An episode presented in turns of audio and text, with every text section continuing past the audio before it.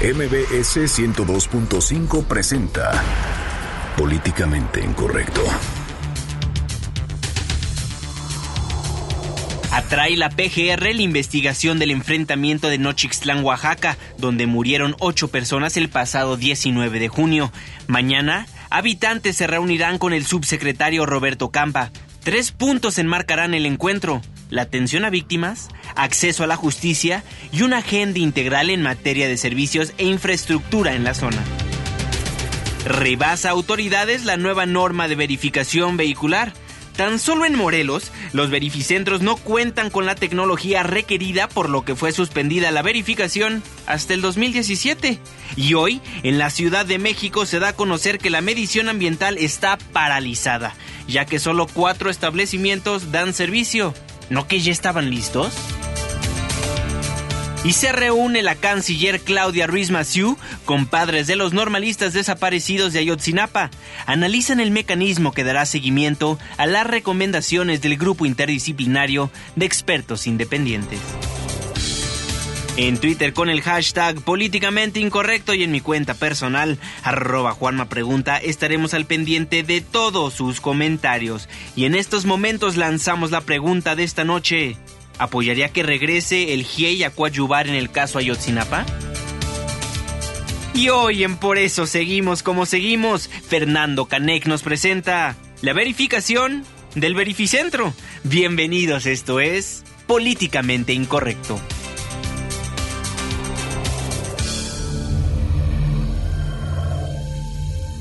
Estás a punto de entrar a una zona de polémica y controversia. Una zona de discusiones álgidas y análisis mordaz. Estás entrando al terreno de políticamente incorrecto. Entra bajo tu propio riesgo.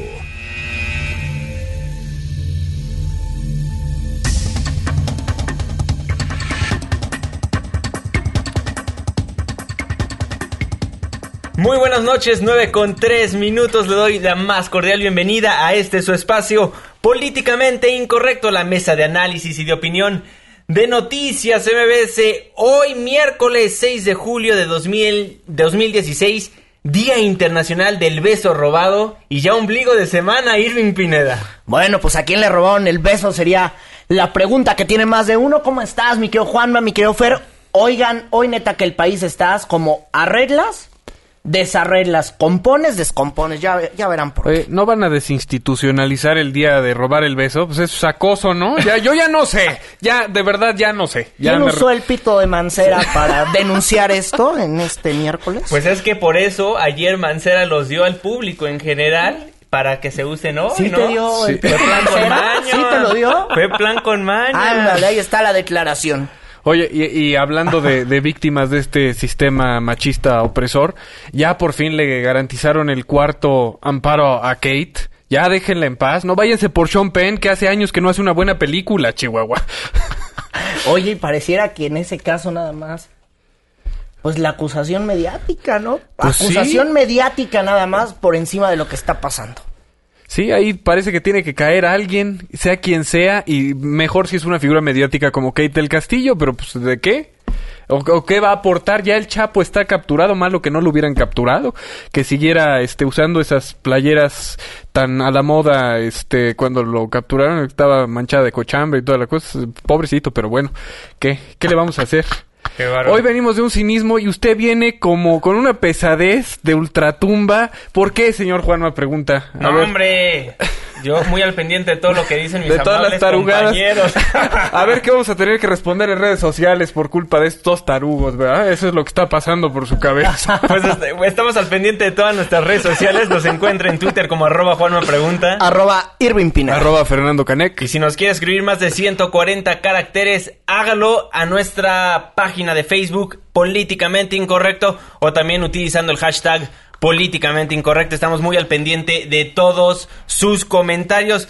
Pues bueno, Nochixtlán vuelve a dar nota y es que la PGR anunció que va a traer la investigación por los enfrentamientos lamentables que pasaron el 19 de junio allá en Oaxaca. René Cruz nos tiene toda la información. Adelante, René, muy buenas noches.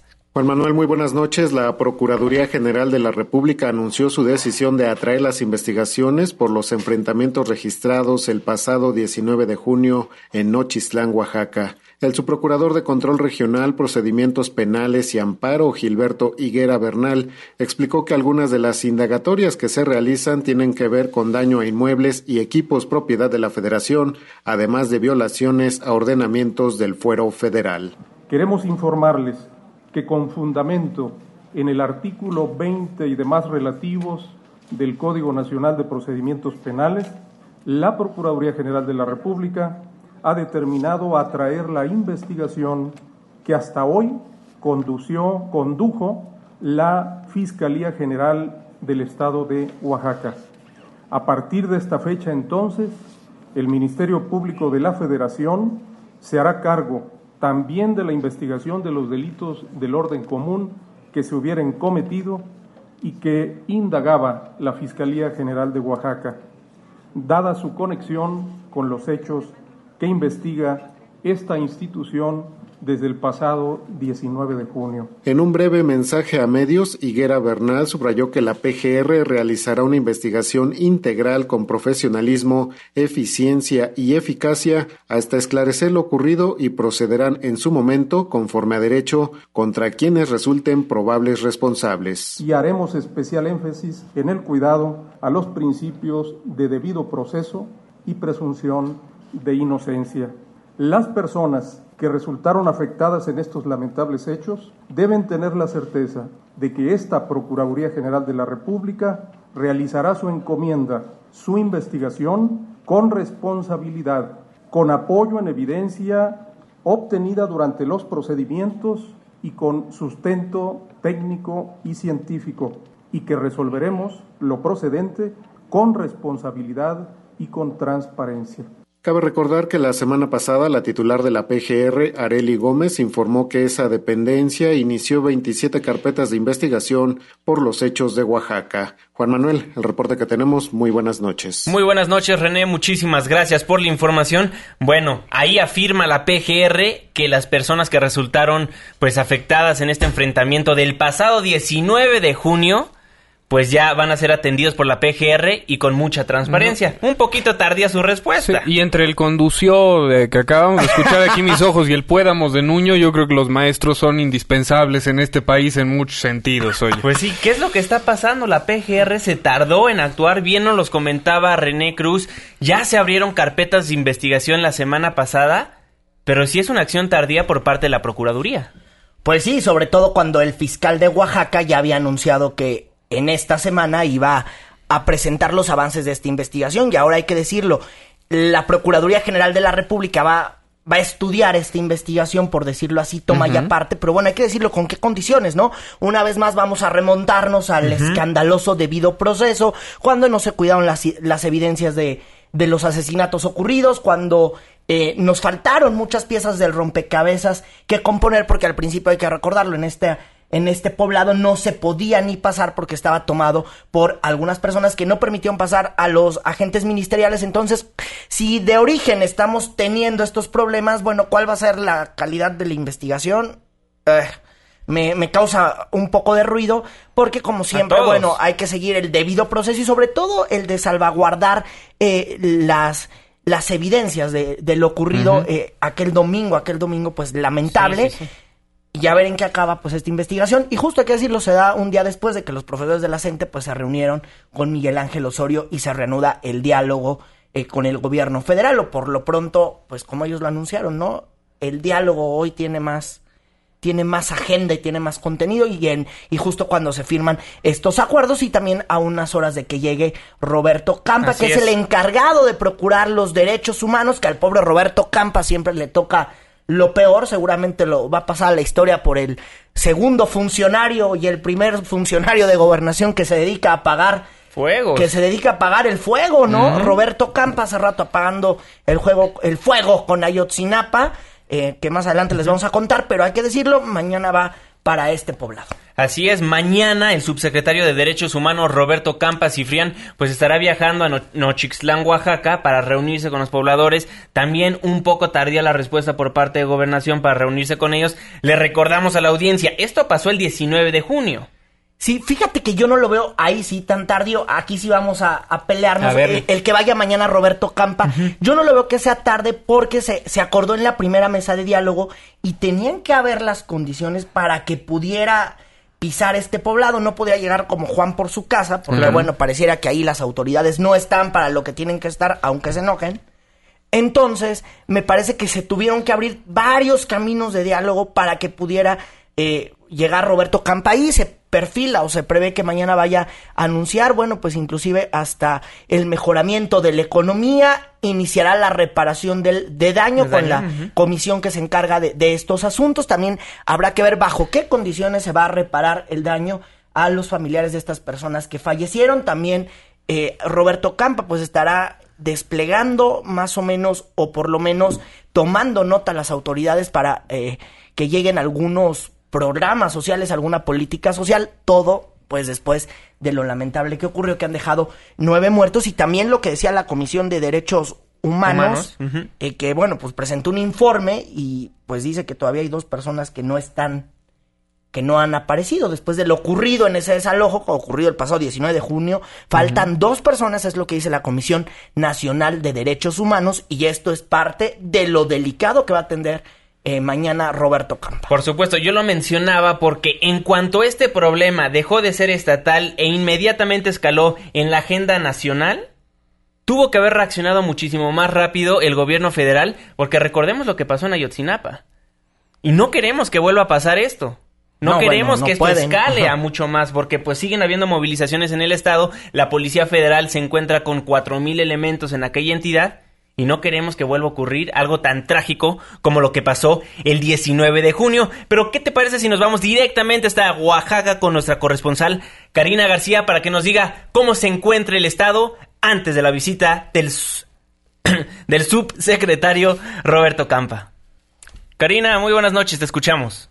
¿Qué tal, Juan Manuel? Buenas noches. El subsecretario de Derechos Humanos de la Secretaría de Gobernación, Roberto Campa Cifrián, Visitará este jueves el municipio de Asunción Ochixtlán a partir de las 10 de la mañana, en donde conocerá de viva voz las acciones que se realizaron el pasado 19 de junio, en donde al menos ocho personas perdieron la vida. Como parte de los acuerdos con los representantes de la víctima, el funcionario, junto con un equipo de trabajo de las áreas correspondientes, acudirá para garantizar la reparación del daño a la brevedad y conforme a los estándares internacionales, tal como lo ha declarado. El funcionario, quien aseguró en su momento que el proceso de atención a víctimas será acompañado en todo momento por representantes de la propia comunidad, comentó que los asistentes a la reunión también solicitaron un mayor apoyo a través de programas sociales y de infraestructura. En este sentido, te comento que los pobladores pues han manifestado su acuerdo para que este funcionario pues pise tierras mixtecas. Hasta aquí mi reporte. Muchísimas gracias por la información, Karina. Estamos al pendiente. Ah, pues bueno, ahí, ahí lo que, lo que pasó en, en Oaxaca, lo que está por suceder mañana que llegue el subsecretario de Derechos Humanos, Roberto Campos. Hay que hacer una pequeña limpia, nada más es que anda rondando el demonio que también se le metió a Lolita Ayala y ya nos poseyó a nuestro querido conductor. Nada más. Se me atoró la saliva, una disculpa a todos ustedes. Pero bueno, tenemos en la línea telefónica de Políticamente Incorrecto a Paul una de las personas que estuvo presente en el enfrentamiento entre la policía y los habitantes de Nochixtlán. Paul, muy buenas noches, ¿cómo estás? Buenas noches, aquí, este, pues, esperando aquí que podamos lanzarnos con los demás eh, radioescuchas y puedan estar atentos a la situación que pasa aquí en Asunción Nochixtlán. Oye, Paul, ya le contamos un poquito a la audiencia de Políticamente Incorrecto qué fue lo que aconteció ese 19 de junio. Ahora, hoy tenemos la noticia de que pues la PGR va a traer la investigación. ¿Qué opinión les merece a todos ustedes que estuvieron en el enfrentamiento que ahora la Procuraduría pues ya se haga cargo del asunto? Eh, pues mira, de, antemano es una solicitud que ya se había, pidiendo, se había venido pidiendo en las mesas de trabajo que se habían dado.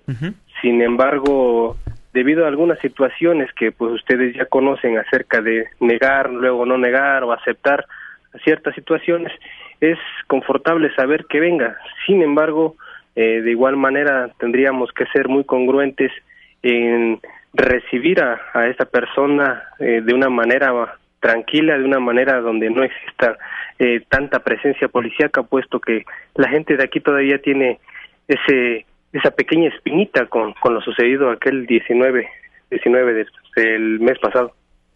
Paul, y te vamos a seguir llamando así porque tú nos dijiste, porque luego nos preguntan cuál es tu apellido y todo eso, pero me comentabas hace rato que, que no lo ibas a dar al aire, ¿verdad, Paul? Así es, no, así este, permanecemos bien así, de esa manera, para evitar detalles y evitar situaciones con los demás este, compañeros que están acá dentro de la localidad.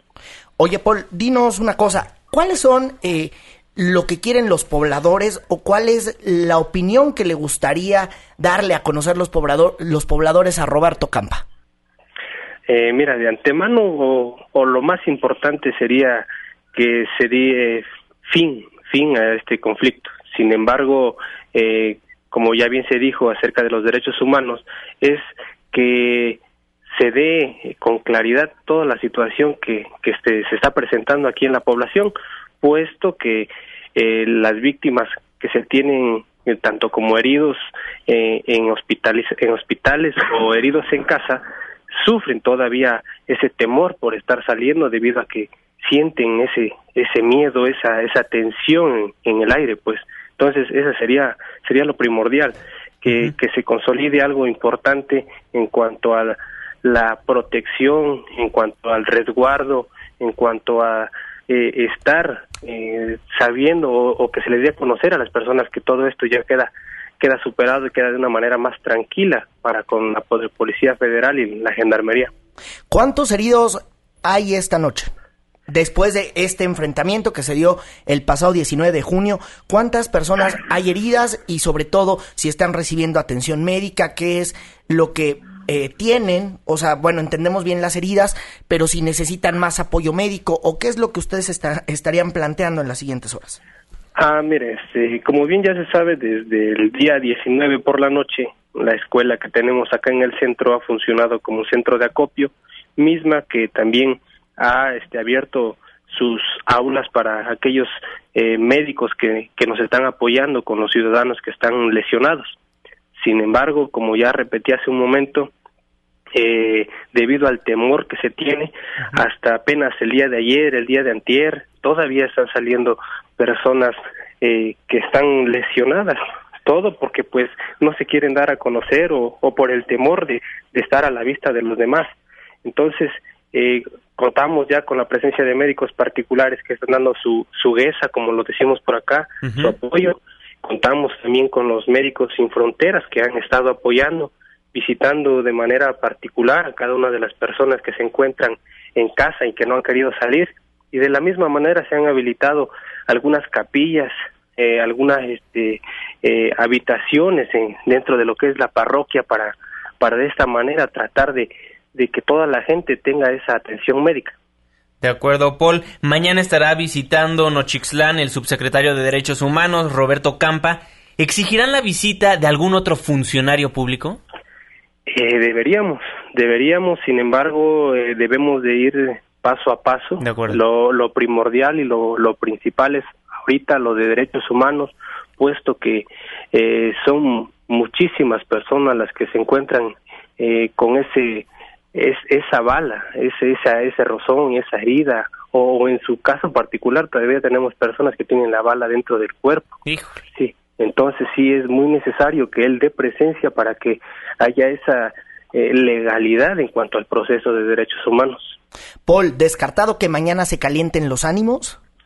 Híjole, eso no podríamos asegurarlo. Eso sí es difícil meter ahorita las manos al fuego por por todas las personas que, que tienen todavía ese resentimiento, esa espinita, como ya ya te decía, puesto que eh, si viene de manera pacífica, si viene eh, con, con, con poquita gente, con poquito resguardo, creo que no habría ningún problema. Pero si viene él eh, ya de una manera más alborotada, ya viene con más personas, con más integrantes de la policía, pues todo esto cambiaría o, tendría otro rumbo, ¿no? Porque pues si viene algo normal, no tendría por qué venir con tanta gente. Bueno, Paul, muchísimas gracias por platicar con nosotros unos minutos en Políticamente Incorrecto. Por supuesto que los micrófonos siempre abiertos. Ah, de, antemano, muchísimas gracias. Esperemos que eh, todos los, los radioescuchas, todas las personas que estén atentas a esto, eh, puedan darse eh, cuenta que en realidad lo que se está viviendo aquí en, Asunción Ochislán es algo que, pues lamentablemente no debió de haber sucedido. Sin embargo, los hechos se dieron y ahora, pues con paso firme, tratar de avanzar para darle claridad, darle eh, una buena regularidad a todo, todo, toda, toda esta población, porque pues es lo único que se pide es eh, o se exige es justicia, es eh, legalidad en cuanto a todo el asunto jurídico y el asunto político. Claro, Polo, pues aquí en Noticias MBC estaremos muy al pendiente de lo que vaya a pasar mañana y te reitero, siempre abierto este espacio informativo. Muchísimas gracias, muy buenas noches. Muy buenas noches, hasta luego. Bueno, ahí Paul, para que nos cuente el otro lado de la moneda, le presentamos lo que decía, pues obviamente el gobierno federal al respecto. Mañana estará arribando a Nochixtlán, Oaxaca, el subsecretario de Derechos Humanos Roberto Campa. Muy acertada la pregunta que le hace si se van a escalar los ánimos.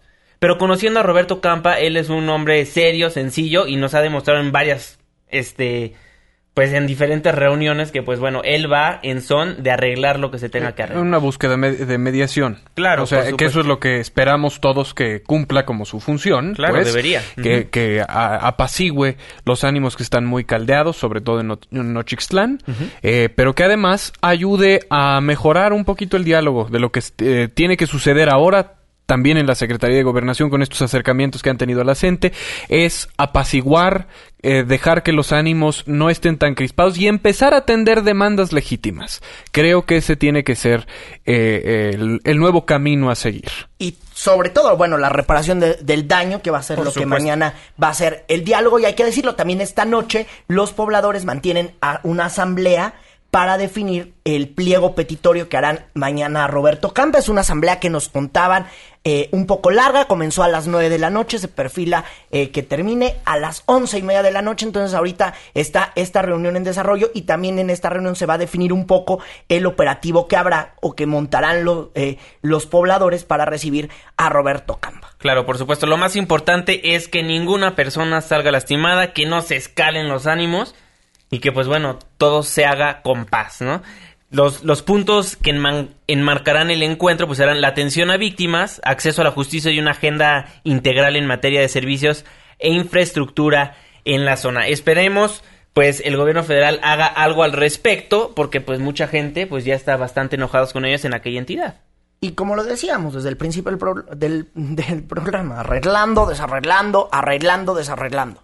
Claro, por supuesto precisamente por eh, medidas tontas que se tomaron, que llegaron a estos extremos de, de, uso de la fuerza, de intervención de la fuerza pública, que no sigue el debido proceso y que nos lleva a este tipo de situaciones porque si ya se pueden anticipar, es una torpeza enorme de la fuerza pública no utilizar los medios correctos para dirimir conflictos como una manifestación de esa, de esa índole, tomando carreteras, quemando eh, autobuses, que bien podría escalar. Si ya lo saben, es una torpeza y una irresponsabilidad el no haber procedido con extrema cautela. Y ya me está dando el mismo mal que le está dando a Juan.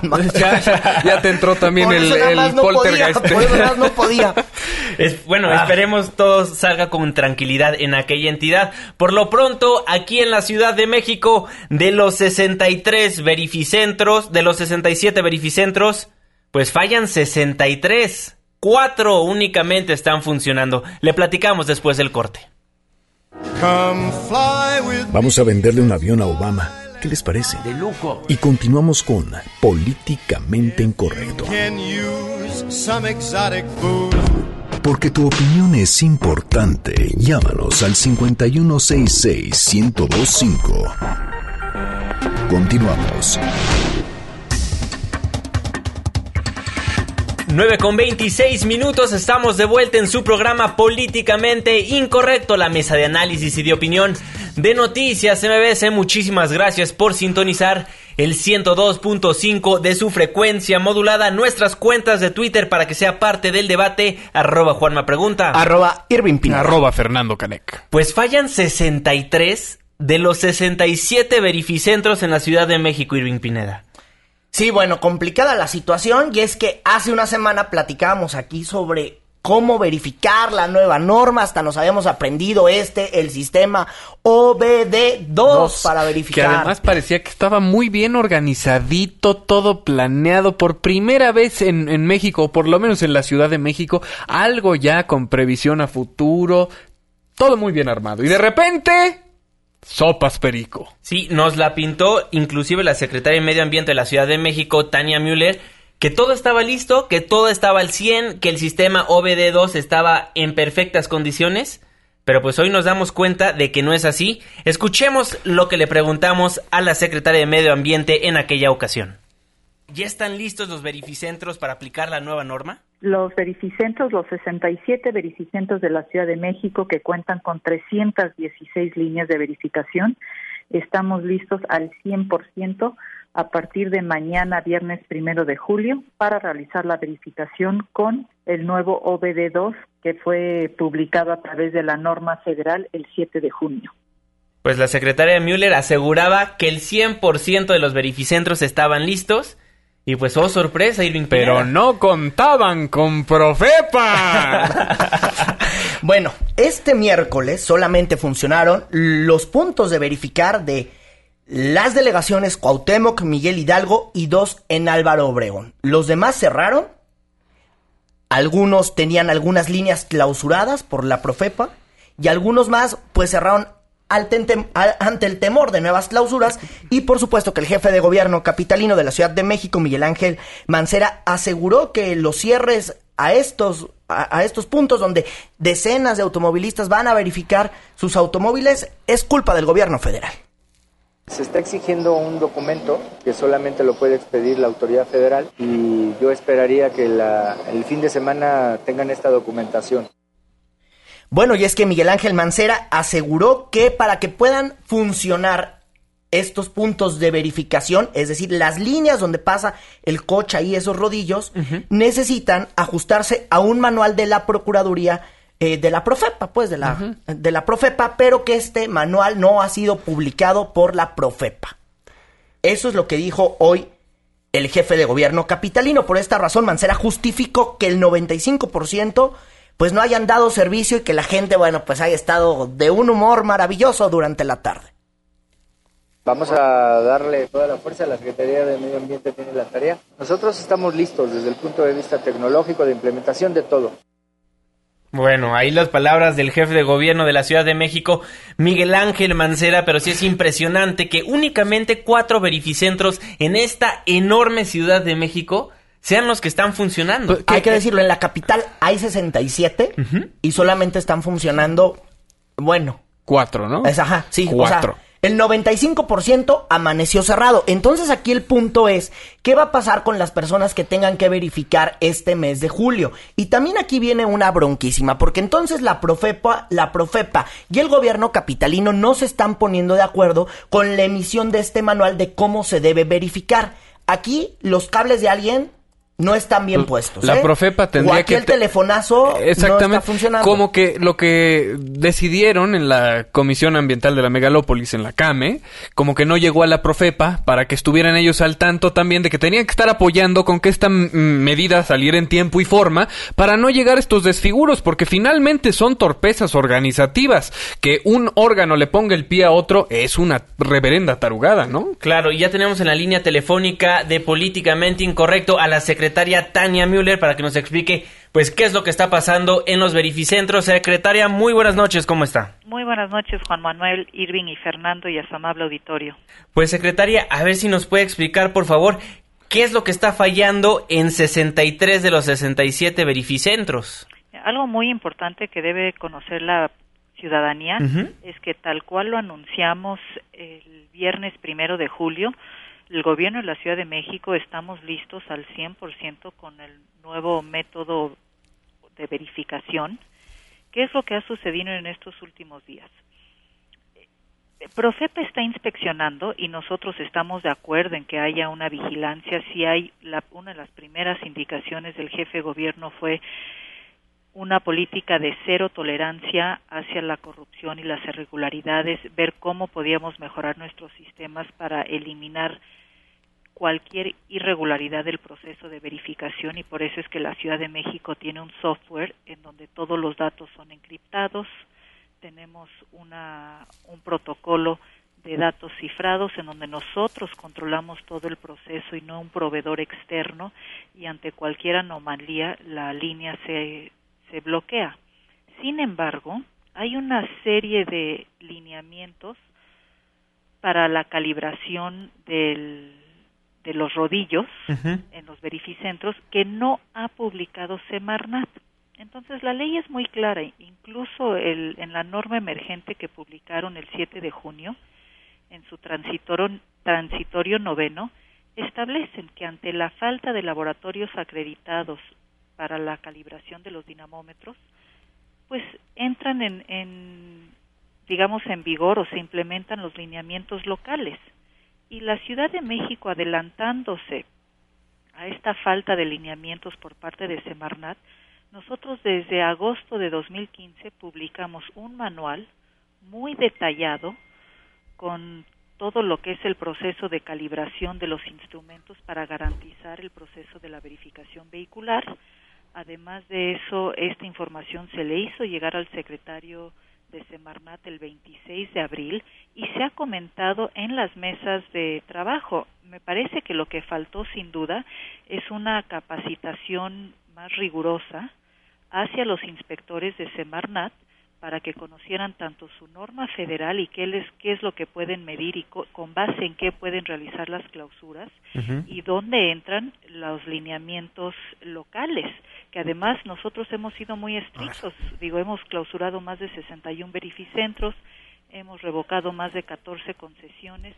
Entonces, a nosotros no nos espanta la, la vigilancia. Si hay algo que hemos hecho en esta administración es justamente eso y lamentablemente ahorita pues quienes están sí sufriendo las consecuencias es la ciudadanía. Claro. y entendemos ese malestar y estamos haciendo todo. El lunes tuvimos una mesa técnica justamente para que tuvieran explicarles a detalle este manual que está publicado en Gaceta desde hace un año.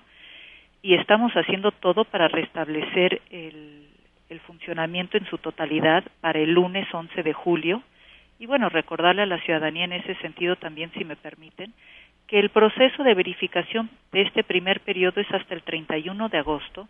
Entonces sí van a poder realizar su verificación en tiempo y forma en estas siete semanas. Ahorita es la primera quincena del periodo de verificación.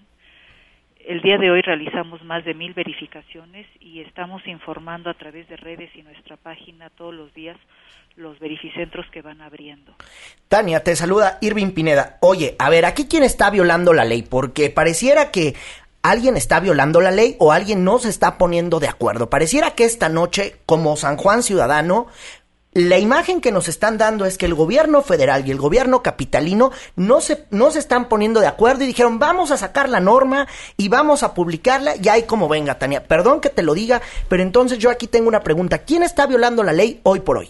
Mira, sí, es lamentable esa imagen porque el como gobierno de la Ciudad de México hicimos un esfuerzo enorme para estar listos en tiempo y forma y reiterarle a la ciudadanía que lo estamos. Lamentablemente, los inspectores de Profepa pues no fueron capacitados adecuadamente. Entonces, reitero, es una falta de conocimiento de los inspectores de Profepa de lo que está en su norma los transitorios que aplican y los manuales que tenemos nosotros publicados en Gaceta desde hace un año. Entonces yo reitero que es lamentable que no se haya capacitado a los inspectores de Profepa adecuadamente y que ahorita quienes estén eh, sufriendo las consecuencias sea la ciudadanía, pero además que haya una lectura en donde pareciera que que el gobierno de la Ciudad de México no está lista y es todo lo contrario, o sea, y se hizo todo para estar eh, en, tiempo y forma poder aplicar la nueva norma y que sobre todo la ciudadanía pudiera verificar con base en la nueva norma a partir del primero de julio. Entonces nosotros, reitero, estamos listos, hemos hecho todo para estar listos y que la ciudadanía pudiera verificar desde el primero de julio con este nuevo sistema. Y eh, estamos haciendo todo para que se, se restablezca el servicio a partir del lunes 11 de julio y es lamentable, reitero, pues que sí, los, los inspectores de Profepa no estén perfectamente capacitados y enterados. Eh, Tania, te saluda Fernando Canek. ¿Qué funcionario, qué representante de la Profepa o, o qué línea de mando tiene que salir a dar la cara a responder por este gravísimo error que está perjudicando a los ciudadanos? ¿A quién conminarías tú que se hiciera responsable? Ah, pues sin duda el titular. Eh, y lo que yo estoy viendo es que todavía siguen sacando y emitiendo boletines este con viento y popa presumiendo pues todas las líneas que siguen cerrando no entonces pues yo diría que habría tienen que revisar su procedimiento sobre todo en la Ciudad de México donde nosotros tenemos un manual perfectamente establecido y publicado y que su norma emergente lo reconoce. Secretaria, ¿ya ha hablado usted con el procurador Guillermo Aro, el titular de la Profepa, al respecto? Ya estuvimos, hubo una mesa técnica el lunes para que eh, nuestro personal y equipo técnico de la SEDEMA se los pudiera explicar a detalle. a pesar de que no es nuestra responsabilidad, es algo que está publicado en Gaceta, ¿no? Y que nosotros le mandamos al secretario también federal desde el 26 de abril. Pero en un afán y en un esfuerzo de coordinación, como siempre lo hemos hecho, porque al final del día hay un servicio que brindarle a la población, pues nosotros hemos estado en esas mesas, hemos hecho las observaciones pertinentes y este no es un problema del gobierno de la Ciudad de México. Secretaria, nuevamente le voy a insistir en la pregunta porque no logro entender.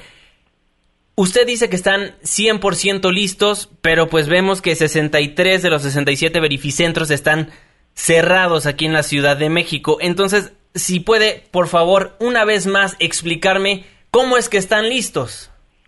Mira, el software para implementar la verificación con OBD2 está instalada y está funcionando perfectamente.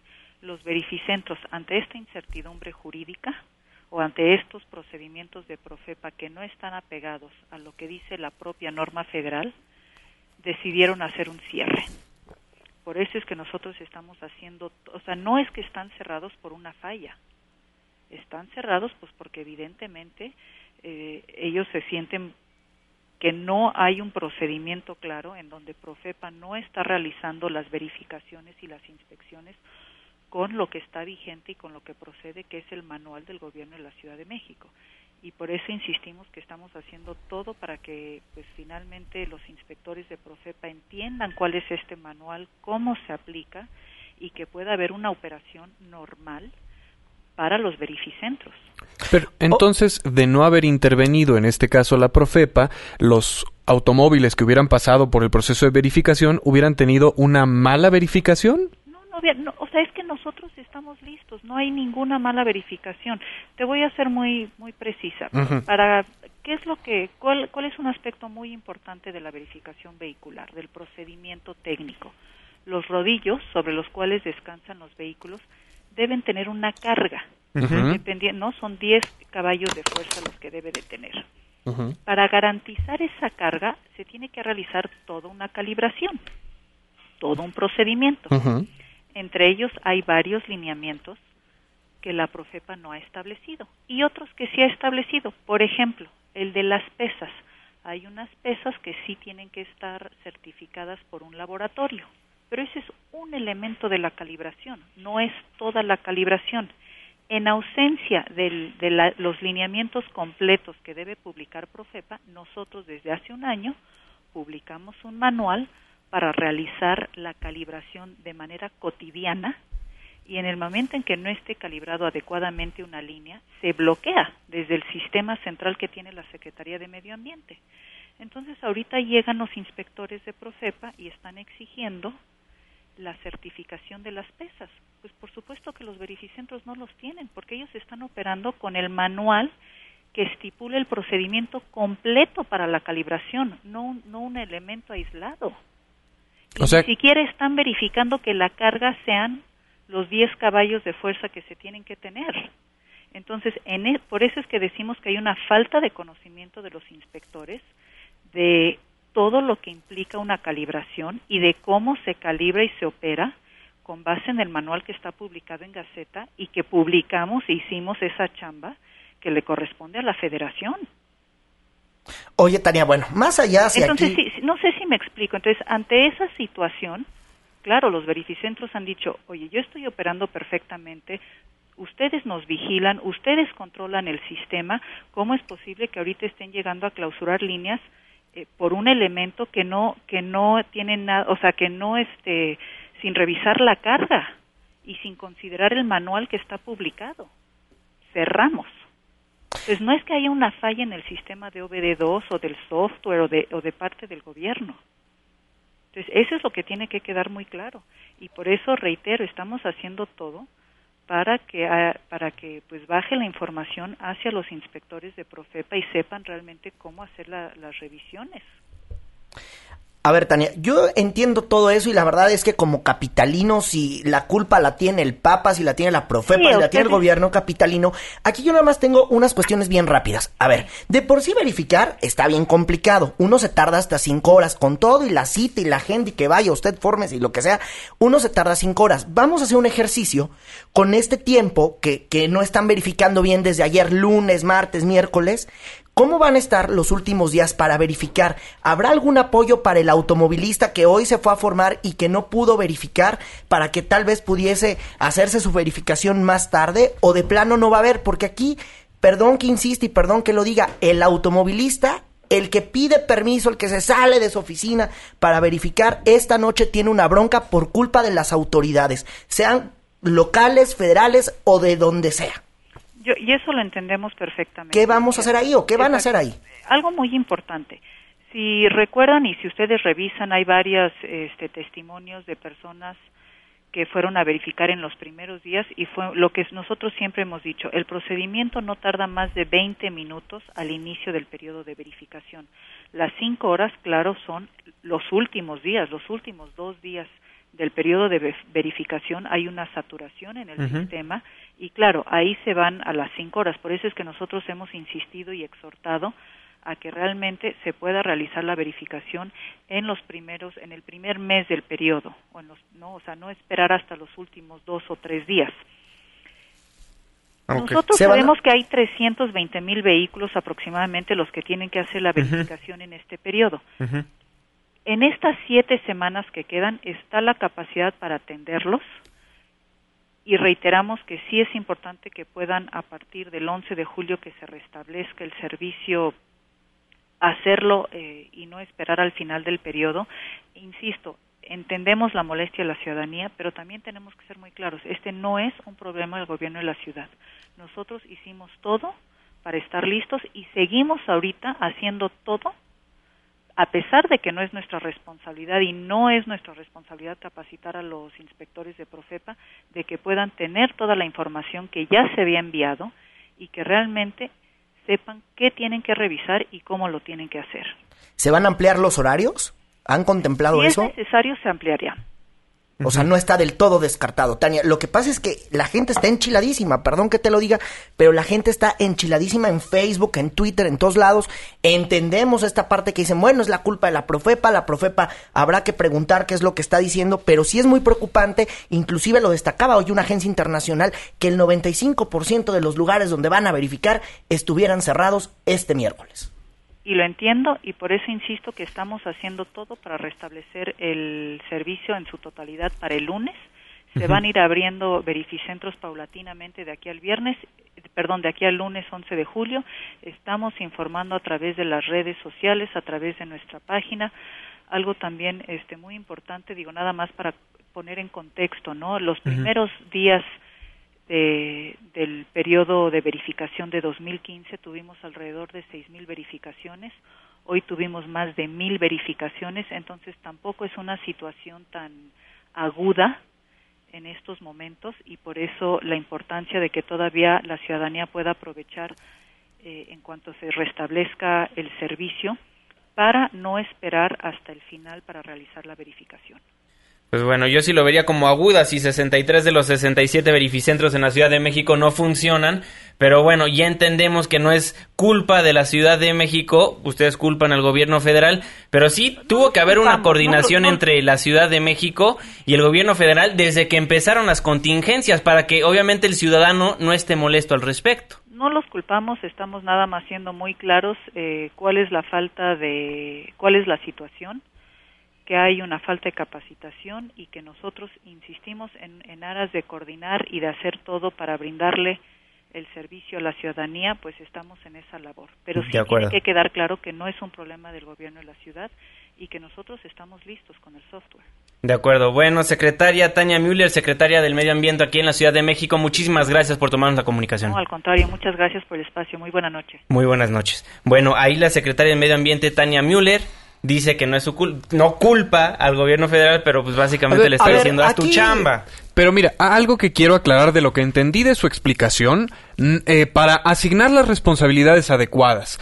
Los funcionarios de Profepa que no han establecido los criterios adecuados están haciendo ahorita una burocratización adicional al proceso de calibración que dice la Ciudad de México ellos ya habían anticipado y que los dinamos están calibrados, sin embargo, no de acuerdo con los estándares de la Profepa que todavía no se definen oficialmente. Ese es el meollo del asunto. Es un problema burocrático de divisiones partidistas y de sectorización entre el gobierno federal y el gobierno local que nos acaba fregando a todos los ciudadanos. Entiendo por qué el gobierno de la ciudad dice que estaba 100% listo, porque no esperaban que estos criterios surgieran. Sin embargo, la solución no está siendo comprensiva, porque una vez que ellos cometen el error, tienen que darle facilidades al ciudadano para resarcirlo, ya sea responsabilidad del gobierno federal, que espero que tomen responsabilidad y salgan a dar la cara, aunque lo dudo mucho, pero que logren que el ciudadano que está siendo perjudicado por su verificación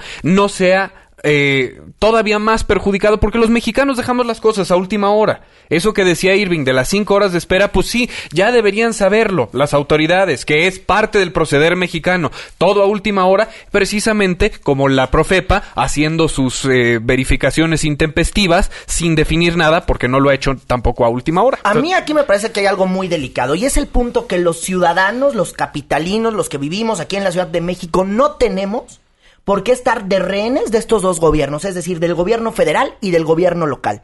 Es una verdadera vergüenza lo que está pasando estos estas últimas horas para poder verificar. Si sabían que iban a tener toda esa bronca para verificar, pues hubieran dejado la norma emergente ambiental, como le llaman, para no estar metiéndonos en este tipo de problemas. Es muy delicado que ninguna autoridad, ninguna, Juan Mafer, ni el gobierno local ni el federal asuma esta culpa es mía. ¿En qué momento, si es como nos está contando Tania Müller, va a salir este señor de la Profepa, que depende de la Semarnat que dirige Rafael Paquiano? ¿En qué momento van a salir ellos a decir, oigan, nos estamos equivocando? Sí. Si es como la versión que nos cuenta el gobierno capitalino. Si no es como la versión del gobierno capitalino, bueno, que, salga el gobierno federal a contarnos qué es lo que está haciendo, que salga la Profepa. y entonces vamos a ver, pues, quién es el funcionario responsable de tanta tarugada que están haciendo. Ojo, en Morelos tampoco no se puede verificar porque cuando uno va a verificar, nada más no hay este sistema famosísimo llamado OBD2. No, y está suspendido hasta el 2017. Entonces está suspendido. Aquí vamos a hacer lo mismo en el gobierno capitalino, van a hacer lo mismo, el gobierno van a suspender hasta que les digan eh, cómo deben de ser calibrados las cosas que utilizan para verificar y que con todo respeto a más de uno no nos importa como ciudadano. Los ciudadanos no tenían que estar hoy, Fernando, y Juanma, perdón que lo diga, formados sin que ninguna autoridad les avisara que no había servicio. Los ciudadanos no se tenían que haber enterado por un cable de una agencia informativa y no se tenían que haber enterado por los medios de comunicación de las fallas. Las autoridades les, les deberían de haber informado, así como la Profepa debería de tener una mejor comunicación para decir qué es lo que están haciendo, porque para publicar normas y para agarrarnos a uno de piñata y de tú no circulas y hoy por mis calzones y por la norma y todo no circulo, para eso están muy buenos y para eso sí se ponen de acuerdo, pero para la hora de hacer una verificación tan simple, no lo pueden hacer. ¿eh? Claro, Y, se le olvide al gobierno capitalino que, pues nosotros tenemos a ellos como representantes inmediatos y le están aventando la bolita al gobierno federal. Denos una respuesta, señores. Yo sé que a Tania Müller le insistimos una y otra vez y volvió a responder lo mismo.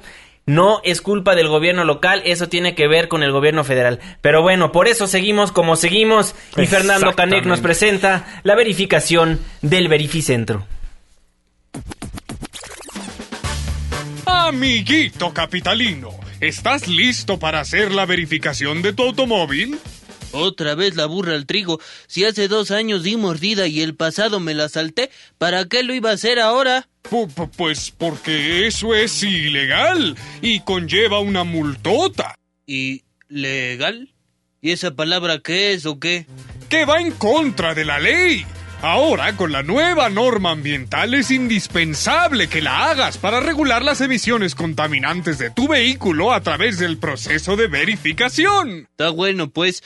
Voy a ir con el chicarcas a que me la pase. Total, le doy un quinientón y me la pasa. Ahora deja de estar fregando, ¿sí? ¡Ey, ey, ey, ey! Ni se te ocurra hacer eso. Estamos en una nueva era y los verificentros ahora tienen un nuevo sistema para evitar actos de corrupción. Ah, mira nomás de lo que se viene uno enterando. Así es, los verificentros autorizados ahora cuentan con equipo de alta tecnología de medición que, por medio de lecturas computarizadas, diagnosticará las emisiones contaminantes de tu vehículo, haciendo que el diagnóstico y la asignación del engomado de tu automóvil sea el correcto según su verificación. Órale, suena como que ahora sí se pusieron las pilas. Mira nada más, los niveles están altísimos. Así nunca me iba a dar cuenta que mi carcachita debió dejar de circular en el 82. Gracias, voz institucional autorizada por el gobierno de la ciudad. Por nada, amiguito. Con el nuevo programa OBD2 podremos resolver los problemas de circulación y anticipar contingencias ambientales que... Buenos días, venimos de la Profepa a clausurarles el verificentro. ¿Eh? ¿Eh? ¿Por qué? ¿Cómo por qué? Los dínamos para hacer la verificación no pasaron su verificación. Órale muchachos, pónganles los sellos. Pero no puede hacer eso. La norma acaba de entrar en vigor. ¿Dónde vamos a verificar todos los autos? Ese no es nuestro problema. Oiga, ¿no nos podríamos arreglar? La nueva norma ambiental. Espere su verificación cuando nosotros pasemos la nuestra. Permiso de Segov 4169. Lávate las manos después de usar el baño. Chikungunya, más vale prevenir. Come frutas y verduras. Frijol con gorgojo. Vamos a quitarle el gorgojo a los frijoles y regresamos a políticamente incorrecto. Debate con nosotros en políticamente incorrecto. Regresamos. 9 con 56 minutos, estamos de vuelta en Políticamente Incorrecto. Cuatro minutos de sobra en el programa y rápidamente le vamos a comentar acerca de lo que pasó en la Cancillería. La secretaria Claudia Ruiz pues recibió a los padres de los normalistas desaparecidos de Ayotzinapa y Hatsiri Magallanes nos tiene toda la información. Adelante Hatsiri, buenas noches. Gracias, Juan Manuel. Buenas noches. Pues los padres de los 43 normalistas de Ayotzinapa Guerrero se levantaron de la mesa de diálogo con las autoridades federales, esto tras acusarse razón de parte de los funcionarios para esclarecer el caso de desaparición de los estudiantes. Tras poco más de dos horas de reunión con la canciller Claudia Ruiz Macié y los subsecretarios de Derechos Humanos y Asuntos Multilaterales Roberto Campa y Miguel Ruiz Cabaña respectivamente, Vidulfo Rosales, abogado de los padres, indicó que hubo reticencias por parte de las autoridades para que el equipo operativo de este este mecanismo pues puede estar de forma indefinida en este país, entre otras cuestiones. Hemos tenido una reunión ríspida, hemos tenido una reunión complicada, nos hemos tenido que parar de la mesa, ¿no? Este, bueno, vamos a ver si eh, eh, con el trabajo de los compañeros del centro Miguel Agustín Pro se puede recomponer la mesa, pero de parte de los padres de familia ahorita nos hemos tenido que levantar. En entrevista tras este encuentro, Melitón Ortega, padre de uno de los normalistas, advirtió que ante la cerrazón de las autoridades van a radicalizar sus acciones y de momento se van a quedar en plantón permanente afuera de la Cancillería. Minutos más tarde, el subsecretario de Asuntos Multilaterales, Miguel Ruiz Cabañas, negó un rompimiento con los padres y aseguró que solo se trata de diferencias técnicas. Finalmente, los padres adelantaron que mañana se van a reunir con el secretario de Gobernación, Miguel Ángel Osorio Chong, alrededor de las siete de la noche para dar seguimiento a este caso de desaparición de los estudiantes y las investigaciones. La información que tenemos. Muchísimas gracias, Hatsiri. Estamos al pendiente, Irving Pineda. Pendientes de la reunión de mañana que van a tener los familiares de los desaparecidos de Ayotzinapa con Miguel Ángel Osorio. Y bueno, la gente en redes sociales sigue bien enojada por lo que está pasando a la hora de verificar. Oscar Ramírez también nos llamó de la delega- delegación. Miguel Hidalgo dice, el día que vaya a verificar mi auto, que me acompañe Tania Müller para que vea si solo son 20 minutos los que te tardan, que se ponga en contacto, que nos marque, dice. Pues le, le pasamos tu Sí, le vamos a pasar tu Eh, contacto para que vea. Ramírez. Eh, oigan, y a ver, bueno, las redes sociales siguen molestísimas. Sí, y yo también, a ver, insisto en lo mismo que decíamos. A nadie, a más de un ciudadano nos importa si es el gobierno federal o local, Exacto. los que no pueden ponerse de acuerdo para que un automovilista pueda llegar y pagar sus casi 500 pesos y verificar. Mira. Si no pueden con eso, no estén pidiendo votos, ¿eh? Así se la, así se Dos necesidades muy rápidas. Primero, que le extiendan al ciudadano una forma eficiente de verificar dado este error. Y la segunda, que, res- eh, que renuncie el funcionario que tiene la responsabilidad de no haber hecho este proceso correctamente. Esas son las dos peticiones que creo que como ciudadanía podemos hacer eco y de todo lo que está en nuestras redes sociales con palabras mucho más altisonantes que son pero bien merecidas. Así es, estamos como arroba Juanma Pregunta. Arroba Irving Pineda. Y arroba Fernando Canec. Y en Twitter, es, diré en Facebook, estamos como Políticamente Incorrecto. Por favor, denle like a la página para que sea parte de la controversia fuera del aire. Muchísimas gracias por sintonizar esta emisión. 9 con 59 minutos. Muy buenas noches, Irving Pineda. Adiós a todos. Auf Wiedersehen. Y a nombre de todos los que formamos Políticamente Incorrecto, se despide de ustedes su servidor y amigo Juan Manuel Jiménez. Que tengan muy buenas noches. Esto fue Políticamente Incorrecto.